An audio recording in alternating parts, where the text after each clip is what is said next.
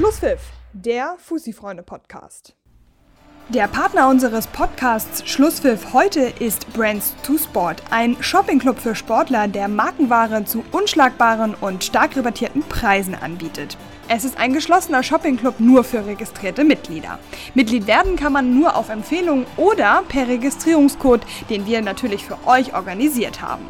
Dieser Code lautet Fussi-Freunde, alles großgeschrieben und ist exklusiv nur für euch. Schaut auf jeden Fall mal vorbei. Ab 1.6. gibt es nämlich auch noch ein Angebot, was für Fußballer besonders interessant ist. Die Seite heißt www.brands2sport.de, 2 in dem Fall als Zahl ausgeschrieben. Viel Spaß beim Stöbern. Moin Moin und herzlich willkommen zur zehnten Ausgabe unseres Podcasts Schlusspfiff. Altona 93 ist zurück, zurück in der vierten Liga. Nach dem 3 2 Sieg gegen den Bremer SV am vergangenen Mittwoch reichte den AFC-Kickern nun ein 1 1 Unentschieden im zweiten Spiel, um die Rückkehr in die Regionalliga Nord klarzumachen. Bedanken können sich die Berghahn-Bengel vor allem bei ihrem Torwart Tobias Grober. Grober nämlich parierte in der ersten Halbzeit bereits mehrfach brillant und hielt sein Team so im Spiel um den Aufstieg. Kapitän Marco Schulz war voll des Lobes für den AFC-Schlussmann. Unfassbar. Also, wenn man ehrlich ist, kann das 4-0 für Heide stehen. Was der da rausgefischt hat, äh,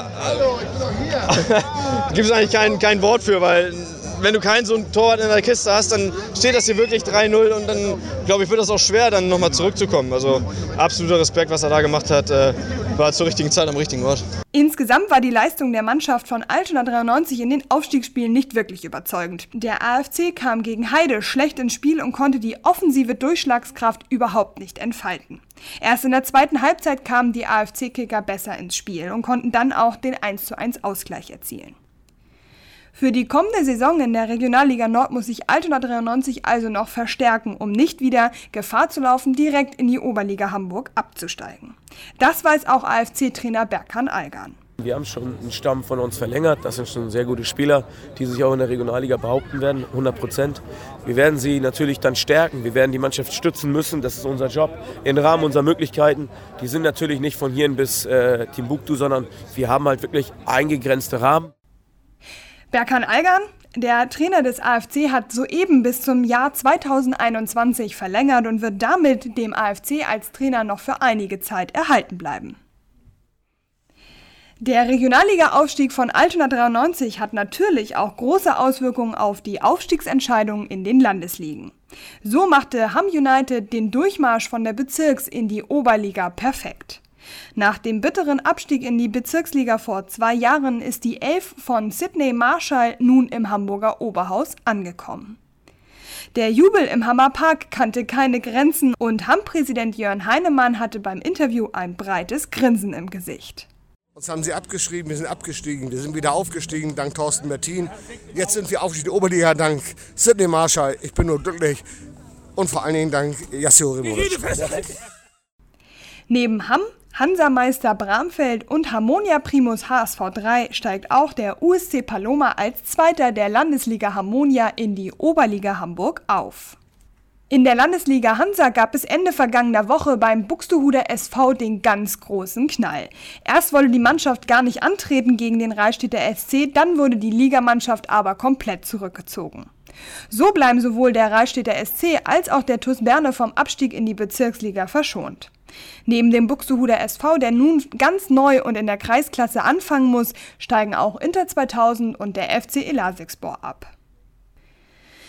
In der Bezirksliga Süd wird der FTSV Altenwerder Meister. Mit einem 10 Sieg im Derby gegen TuS Finkenwerder holt sich das Team von Trainer Daniel Rosser den Titel. Auch Inter Eidelstedt steigt dank der Quotientenregelung in die Landesliga auf. Der Mannschaft von Philipp Rieksinger gelang damit der Durchmarsch von der Kreis in die Landesliga.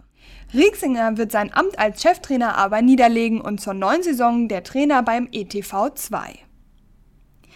Auch in der Bezirksliga Ost gibt es zum Saisonende einen Trainerwechsel. Mo Wattwa verlässt den ASV Hamburg und heuert zur neuen Saison beim Rahlstädter SC an. Wattwa sagte uns, dass sowohl er selbst als auch die Mannschaft einen neuen Impuls bräuchte. Neben dem ASV Hamburg steigt auch der Oststeigenmaker SV aus der Bezirksliga Ost in die Landesliga auf. In der Bezirksliga Nord gab es im Tabellenkeller noch eine Entscheidung am letzten Spieltag. Im direkten Duell um den Klassenerhalt zwischen dem SC Sperber und dem VfL 93 reichte den Alsterdorfern ein 1:1, um die Klasse auf den allerletzten Drücker zu halten. Die Borgweg-Kicker dagegen müssen den bitteren Gang in die Kreisliga antreten. Neben den Entscheidungen über Auf- und Abstiege wurde auch das OZ-Pokalfinale zwischen dem FC Eintracht Norderstedt und der TuS Dassendorf ausgetragen. Die TuS Dassendorf gewann das Spiel in der allerletzten Minute der Nachspielzeit durch ein Tor von Christoph Kurzinski mit 2 zu 1 und verteidigte so ihren Titel vom letzten Jahr. Die TuS zieht damit auch in die erste Runde des DFB-Pokals ein. Das war die letzte Ausgabe unseres Podcasts Schluss für, für die Saison 2018-2019. Wir verabschieden uns nun in die Sommerpause und hören uns dann zur neuen Saison in alter Frische wieder.